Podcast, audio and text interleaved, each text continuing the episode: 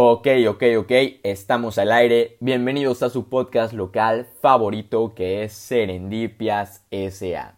Este es el episodio número 15 de este podcast donde nos dedicamos a explorar historias llenas de misterios, curiosidades, teorías conspirativas y muchas aventuras. Ya me conocen, mi nombre es Eric Zárate y el día de hoy estoy aquí para contarles una historia que marcó la historia internacional y para ser específicos, uno de los sucesos más importantes, tristes o trágicos en la historia de Estados Unidos. Hoy vamos a hablar de el asesinato del presidente John F. Kennedy. Y prepárense porque este episodio tendrá de todo, agencias secretas, presuntos culpables y muchísimas preguntas que resolver. Así que no perdamos más tiempo, vamos allá.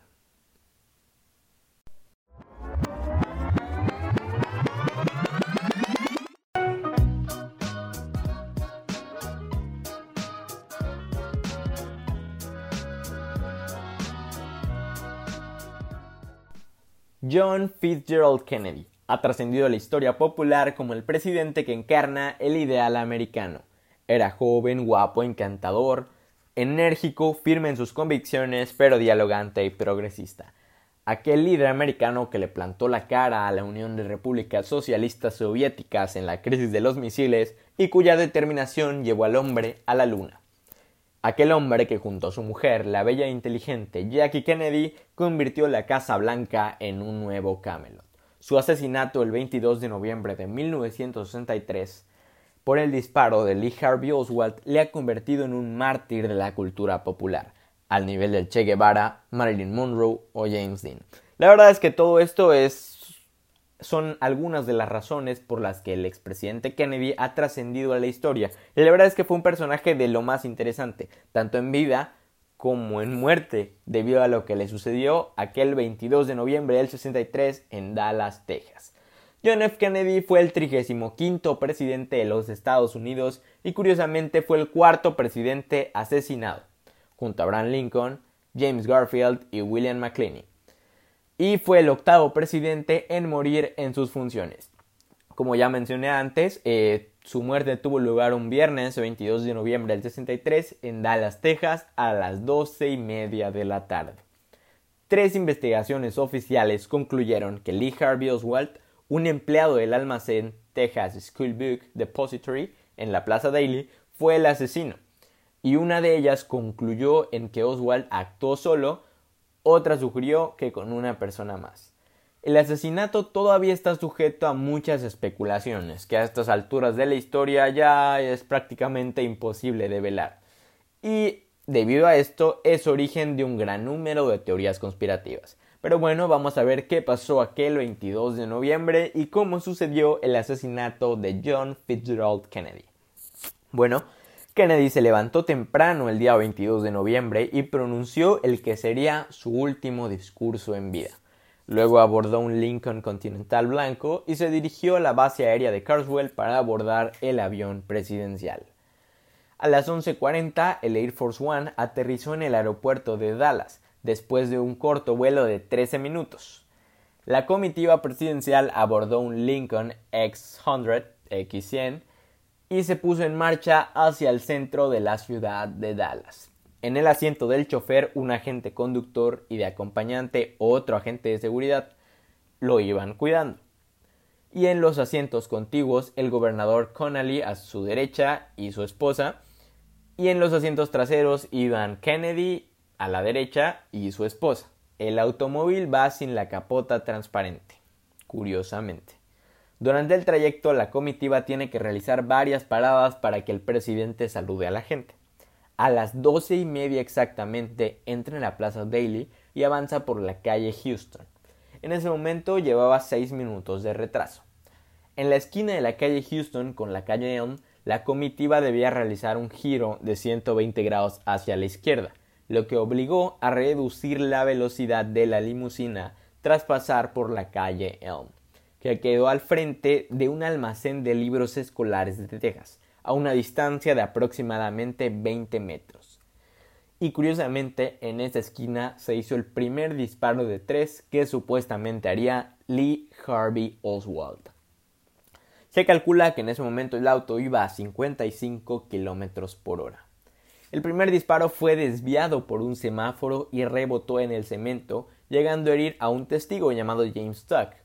3.5 segundos después se produjo el segundo disparo, que llegó a Kennedy por detrás en su espalda y salió por su garganta. Kennedy se llevó las manos a su garganta levantando sus codos mientras su esposa lo observa atónita. El gobernador Connolly salió herido por atrás por este disparo. Pasando el segundo disparo, el presidente aún con ambas manos en su garganta dejó de saludar al público lógicamente y su esposa tiró de él para recostarlo sobre el asiento. Y en eso sobreviene el fatal tercer disparo que ocurrió 4.8 segundos después del primero justo cuando el auto pasó enfrente de una pérgola de hormigón. Cuando ocurre el tercer disparo, este impacta de forma visible y de lleno en el hueso parietal derecho de la cabeza del presidente Kennedy. Jackie Kennedy suelta súbitamente a su esposo, quien se recuesta hacia el lado izquierdo, mientras ésta se abalanza a horcajadas a la parte trasera del auto. La esposa del gobernador se tiró al suelo y soltó las flores que llevaba en mano. Según la investigación llevada a cabo por la Comisión Warren, Lee Harvey Oswald, presunto autor de los disparos, utilizó un fusil de cerrojo Cárcano M9138 de fabricación italiana con mira telescópica. Para haber podido realizar dichos disparos con tanta certeza, el asesino tendría que haber tenido experiencia como francotirador. Y bueno, esta es la crónica de cómo sucedió este asesinato al presidente y ese momento que detuvo a Estados Unidos como nunca. A la una de la tarde Kennedy fue declarado oficialmente muerto, no tuvieron una esperanza de salvar su vida y su funeral se llevó a cabo unos días después. Eh, se llevó a cabo un 25 de noviembre y representantes de 90 países, incluyendo a la Unión Soviética, asistieron.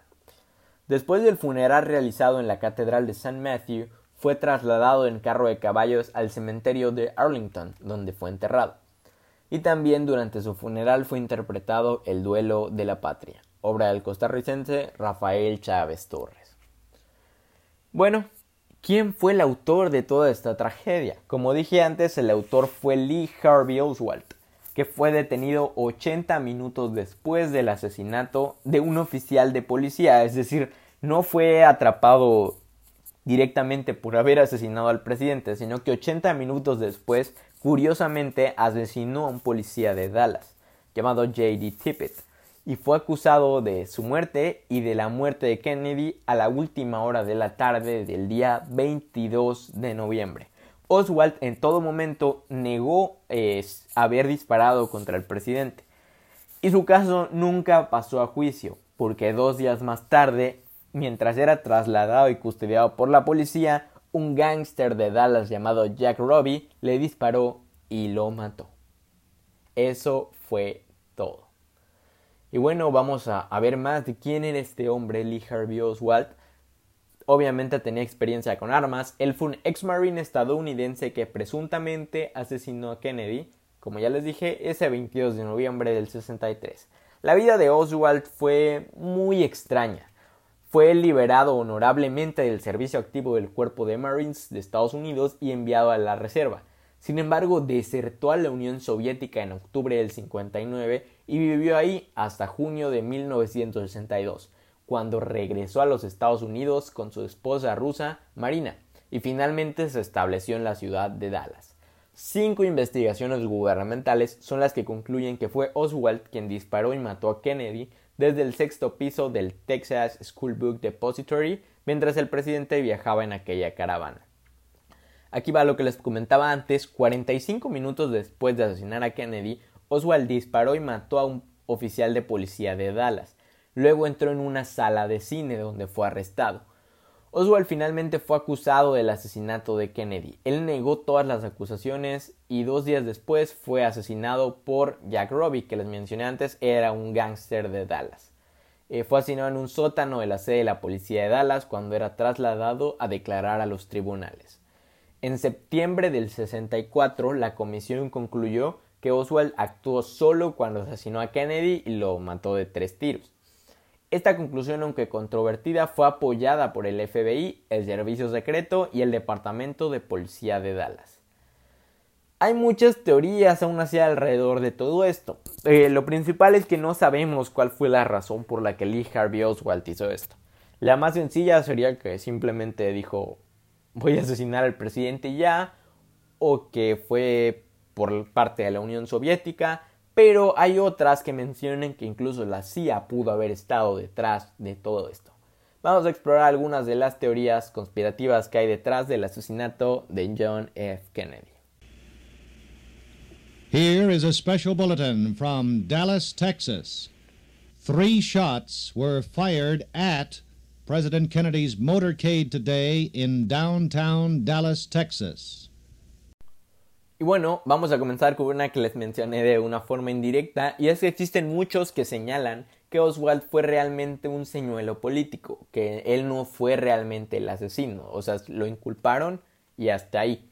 Eh, hay un autor llamado Richard Popkin que publicó en 1966 una obra llamada The Second Oswald, el segundo Oswald, donde mostró un escenario en donde hicieron creer a todos que Oswald era el asesino cuando realmente no. La mayor parte de esta teoría se basa en supuestos testimonios oculares. Recordemos que cuando todo esto ocurrió había miles de personas observando todo. Y Popkin tenía un testigo estrella, que era el director de la Oficina Federal de la Investigación, o sea, del FBI, J. Edgar Hoover, quien escribió un memorándum antes del asesinato en el que advertía que un impostor estaba utilizando los datos personales de Oswald. Y recientemente el trabajo de John Armstrong eh, ha sido estudiado por muchas personas y hay muchos que creen que Oswald no fue realmente el asesino, fue simplemente un señuelo. Y bueno, ¿qué otras teorías existen? Existe la teoría de Lyndon V. Johnson. Vamos a ver quién era Lyndon B. Johnson. Era el vicepresidente de Estados Unidos en aquel momento y después del asesinato él se convirtió en el presidente de los Estados Unidos.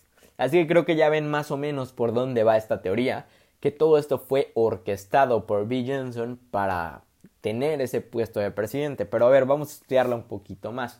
Como muchos vicepresidentes de los Estados Unidos, la elección de Kennedy de tener como compañero a Johnson era un intento de proveer un balance regional a la apuesta del Partido Demócrata. Sin embargo, corría el rumor que Kennedy estaba considerando despedir a Johnson como vicepresidente para las elecciones del 64. Richard Nixon, que se encontraba en Dallas hasta horas antes de la llegada de Kennedy, fue citado en un periódico de Dallas diciendo que él creía que Kennedy dejaría a Johnson para la candidatura demócrata del 64, debido a que Johnson estaba envuelto en varios escándalos políticos de alto nivel. Sin embargo, eh, tiempo después, la esposa de Kennedy, Jackie, negó que su esposo fuese a dejar a Johnson para las elecciones del 64. En el momento de la muerte de Kennedy, Johnson estaba sujeto a cuatro importantes investigaciones criminales. Una por violación de contratos gubernamentales, otra por prevaricación, otra por lavado de dinero y una por soborno. Todas estas investigaciones se cerraron cuando Johnson ascendió a la presidencia. Johnson estaba relacionado tanto profesional como personalmente con un asesino convicto, Malcolm Mac Wallace, quien estaba relacionado con el asesinato de John F. Kennedy, tanto por testimonio como por evidencia forense, incluyendo huellas dactilares. Sin embargo, ambas evidencias todavía son discutidas. Para las teorías de conspiración, la verdad es que la CIA se pinta sola. Y sí, la Agencia Central de Inteligencia, como también se le conoce, estuvo envuelta en varias conspiraciones sobre planes de asesinato a líderes extranjeros durante la década de los 60 y 70 y el asesor presidencial de Kennedy, Clark Clifford, asegura que el presidente le dijo que algo muy malo estaba ocurriendo dentro de la CIA y que quería saber qué era es decir, que Kennedy tenía planes para desmantelar a la CIA. Esto sucede porque la CIA es un organismo que tiene cierta autonomía del gobierno y del presidente, es decir, el presidente, a diferencia de otras agencias, no tiene un control total sobre ella, lo cual de cierta forma la convierte en peligrosa. Una pista que puede probar que esto era cierto es que el jefe de la CIA, Allen Dulles, fue forzado a renunciar por Kennedy en 1961 y tras el asesinato de Kennedy fue reasignado a su puesto por el ya presidente Lyndon B. Johnson. Y bueno, esta es una teoría más, así como existen otras, como una que relaciona al FBI y a J. Edgar Hoover con la mafia, y una muy famosa que relaciona al gobierno israelí, debido a que el gobierno israelí no estaba nada contento con las presiones que estaba ejerciendo Kennedy en contra de un programa nuclear secreto que los israelíes tenían. Esta teoría es corroborada por un hombre llamado Mordecai Manunu, un ex técnico nuclear israelí que en 1986 le reveló al diario británico The Sunday Times que Israel poseía un programa de armas nucleares secretas y también que estaban detrás del asesinato de John Fitzgerald Kennedy. Tres semanas después de que Manunu hizo estas declaraciones, fue raptado por el Mossad en Roma y sentenciado a 18 años de prisión. Así es, así es, fue atrapado. Y bueno, ya lo último que les voy a dejar el día de hoy es un dato curioso de todo esto. Y es que dos agentes del Servicio Secreto de los Estados Unidos no estaban en sus puestos aquel día. El automóvil que ocupó Kennedy tenía dos estribos en el parachoques trasero y dos piezas soldadas a la carrocería para que dos agentes se agarraran de ellas y estuvieran de pie tras el presidente y la primera dama, haciendo de escudos humanos. Esta medida elemental se realizaba siempre con el fin de dificultar a quien quisiera dispararle al presidente desde atrás, arriba y desde la lejanía. Pero justo ese día ninguno de los dos agentes del servicio secreto estuvo en su puesto en el momento de los disparos, como se puede verificar en todas las filmaciones existentes.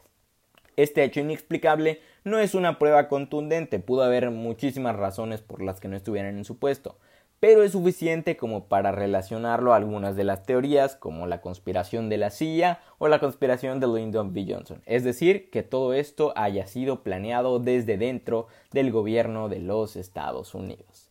Y bueno, todo esto que les mencioné son meras teorías, nada de esto está comprobado totalmente y como siempre digo, la respuesta final la tienes tú, querido escucha.